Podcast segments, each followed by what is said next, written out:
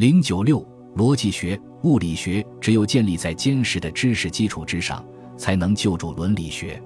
在这里，哲学的逻辑学部分出现了，因为根据斯多葛学派的理论，通过逻辑学的研究，万事都可以明辨，无论是在物理学领域还是在伦理学领域。现在事情或者是明显的，或者是不易了解的。如果是明显的，人们就能立刻的或直接的理解它们；如果是不清楚的，人们就会间接的或通过其他事物的调节来理解它们，所以逻辑学有两个主要方面：它能提供一个真理的标准，正如希腊化时期的哲学家称呼它的那样。凭借这个标准，我们能够判断什么是明显的；它能提供一个推断的理论，凭借这个理论，我们能获得不易了解的知识。斯多葛学派的推断理论，狭义上的斯多葛派逻辑学。以细致的语言学理论为基础，它开始于一个不言自明的概念或命题，其本身就能拒绝或说明某些事。例如，这是白天，狄翁正在走。命题可以简单，也可以不简单。复杂命题由一个重复的命题或几个命题加上连接词组成。一个论证是一组前提和一个结论，其中前提和结论都是或简单或复杂的命题。同亚里士多德一样，斯多葛学派认识到，逻辑学家的工作是论证的形式，而不是具体的推论。他们也如亚里士多德一样，使用格式来获得其工作所要求的概括性。同样，斯多葛学派也是系统性的，有一些论点无需证明。克里希普斯列出了五个这样的论点，其他人也列出了另外一些，每个论证都是通过他们来构建的。五个无需证明的论点，在斯多葛学派体系中的作用，相当于完美的三段论在亚里士多德的三段论演绎法中的作用。它们都是基础，而其他论证形式都是从它们中衍生出来的。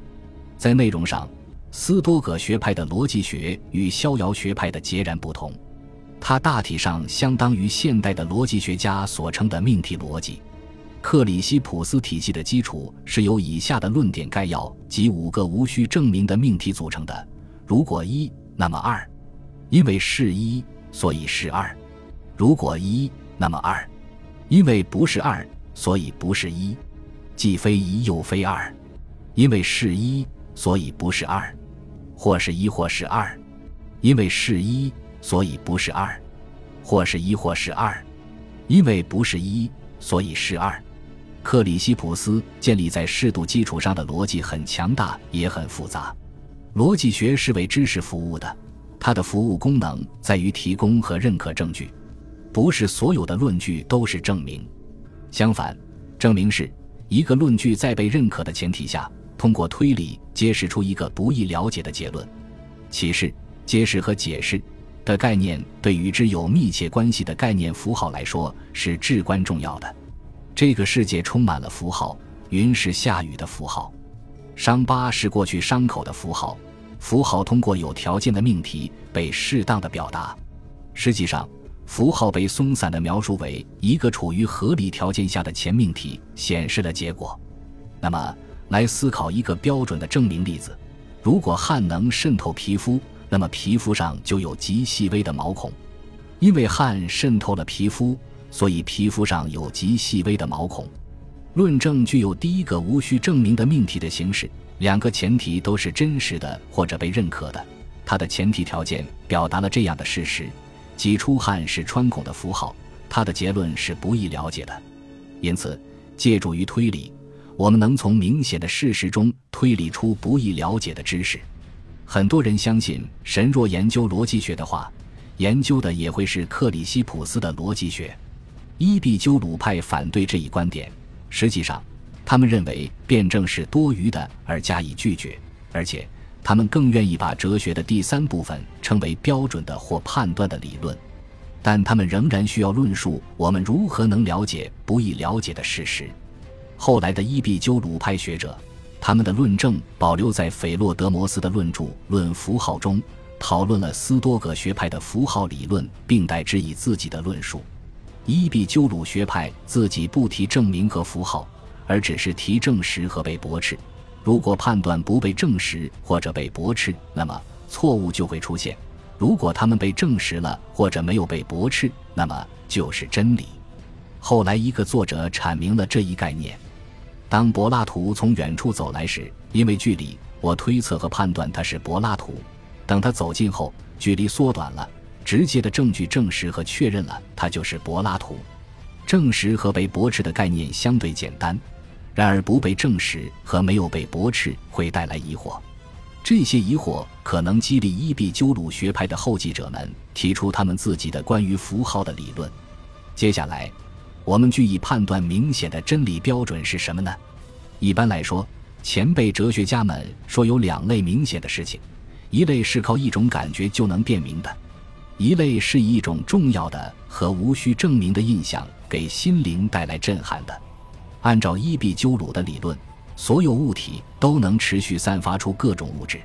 当散发出来的东西震撼了有知觉身体的合适部位，比如说耳朵或鼻子时，它们的母体就会感知到。影响眼睛并使母体被看到的发出物就是影像或模本，即保留了在空间移动的物体的轮廓的薄皮。思想是相似的。卢克莱修陈述说，心灵被狮子和其他任何物体的模本打动了。他以同眼睛一样的方式领会了，只是他感觉到的是更为脆弱的模本。这样的发出物为我们提供了可用来构建我们知识基础的概念，而且他们给我们留下的印象在某种程度上是绝对可靠的。无论我们通过心灵还是通过感觉器官直接得到了什么印象，无论是形状还是其他特性，那就是具体物体的形状。错误和不真实总是产生于添加的观点。斯多葛学派承认，我们概念上的资源和我们的知识建立在对外部物体的直接印象上。他们在物理学和认知的心理学上存在着诸多分歧，但两派最重要的区别在于他们对印象本身的评价。因为斯多葛学派认为，我们的知识依赖于一种特殊类型的印象。这些可以感知的印象被定义为来自于一个存在的物体，在心里刻下了一个与存在的物体本身相一致的印记。这种印记只能来自于这个存在的物体，而不能来自于其他物体。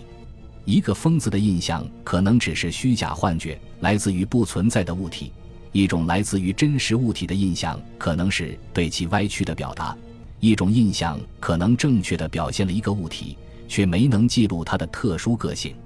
这样的印象是不可感知的，因为他们需要可感知的印象真正的领悟他们的物体，并准确刻画下所有个体的特征。伊壁鸠鲁学派的印象都是真实的，只有当我们误读了我们的资料时，才会出现错误。斯多葛学派承认资料本身经常被曲解，为了避免错误，我们必须彻底检查和挑选。这两个学派都认为我们是从我们的印象中获得知识的。两个学派都面临着来自学员派怀疑论的挑战。伊壁鸠鲁学派的理论很容易被攻击，因为存在着熟悉的感知错觉，感觉有时会提供相互矛盾的证据。那么，所有的印象怎么能是真实的呢？伊壁鸠鲁学派清楚地认识到错觉的现象，为此他们也提出了物理学上的解释。卢克莱修知道，如果在一段距离之外看一个方塔的话。会认为它是圆的，模本维塔留下了尖锐的边缘，但随着模本穿过充满空气的巨大空间，空气不断的碰撞，使它们变钝了，变成了圆形。即使这样，塔看起来也不是圆的。石头建筑物看起来仿佛在车床上改变了，但它们看起来不像是近似的和真正圆形的石头，而似乎是，似乎就是它们的粗略画像。伊比鸠鲁派的提马格拉斯也否认这一点。当他按住自己的眼睛时，他似乎看到灯上有两团小火焰。这种错误是出于观念，而不是因为眼睛。对影像确切内容的细致观察显示出，幻觉取决于心灵的误读，而不是眼睛的误导。至于相互矛盾的知觉，每一个都是真实的，但被感知的物体只有一部分是真实的。因为万物是混合的和复杂的，不同的事物自然的适合于不同的人，人们遇到的只是与他们的感觉相应的那些部分。我觉得水是冷的，而你觉得水是热的，我们都是对的，或者部分是对的，而水既包括了冷的因素，也包括了热的因素，前者影响了我，后者影响了你，而感觉并没有错。伊壁鸠鲁学派对印象的辩护不仅仅是空想。伊壁鸠鲁坚称，如果你完全拒绝任何知觉，你就会把你现有的知觉与空虚的信念混为一谈，进而拒绝每一种标准。如果知觉没有了，那么所有的都没有了，知识也就失传了。学园派学者对这种解释并不满意，不过他们对斯多葛学派的兴趣大于对伊壁鸠鲁学派的兴趣。争论的焦点是斯多葛学派关于可感知印象的定义中的最后一条：印象一定不能来自于其他存在的物体。有四点能够说明我们不能认识、领会和理解任何事。第一，有些印象是错误的；第二，它们不能被理解；第三，如果在两种印象之间没有差别，那么不可能一种能被理解而另一种不能被理解；第四。对那些知觉所带来的任何正确的印象来说，也有另一种与之接近的印象，与它根本没什么差别，所以不能被理解。如果克里希普斯宣称拥有真实的印象的话，学园派将为他呈现出另一种印象，这种印象是错误的，即使是克里希普斯也无法将其从他所宣称的真实印象中分辨出来，所以他的印象是不可知的。因为他能得自于其他的东西，也就是说，得自于导出了无法辨别出错误印象的物体。学园派指出了成对的蛋、一模一样的孪生子、真正的和蜡制的苹果，试图证明他们的断言。对于每个真实的印象，都存在着一个难以区分的、与真实印象相近的错误印象。斯多葛学派想出来了辩护的策略，他们宣称学园派没有看到有差别的地方。他们针对可感知印象的定义又添加上了额外的说明，而且他们把争论带进了学园派的阵营。没有信仰，生活是不可能的，因为那样我们就会失去行动的所有理由。伊比鸠鲁也持同样的观点。按照卢克莱修的说法，如果你不准备相信你的感觉，并且避开险境的话，生活本身就会立刻毁灭。恭喜你又听完三集，欢迎点赞、留言、关注主播，主页有更多精彩内容。